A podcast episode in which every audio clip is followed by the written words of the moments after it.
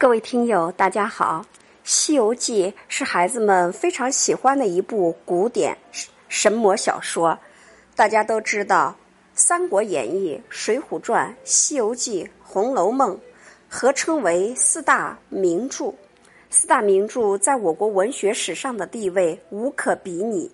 人们对它的热爱程度可以说是经久不衰。《三国演义》是章回小说的开山鼻祖。也是影响最大的长篇历史小说，它描绘了三国时期三大封建统治集团在政治、军事和外交方面公开和隐蔽的斗争，其中的纵横捭阖与军事的韬略计谋，均成为后世中外人士进行政治、军事、外交活动的借鉴。《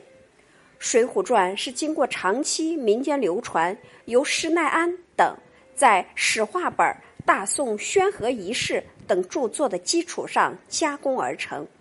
该书描写了北宋末年官逼民反的真实情景，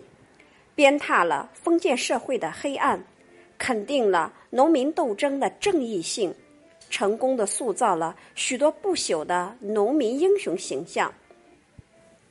西游记》是在话本《大唐三藏取经诗话》及民间传说的基础上再创作而成。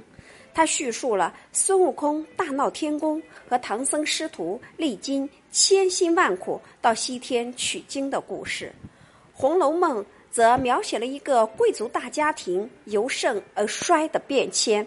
围绕着这个家族中贾宝玉、林黛玉和薛宝钗的爱情婚姻悲剧。展现了一群青年女子的悲惨命运。它是一部全面批判封建社会的现实主义杰作。四大名著的艺术魅力是无穷的，体现了古典小说的最高成就，对后世的影响力也是极其巨大的。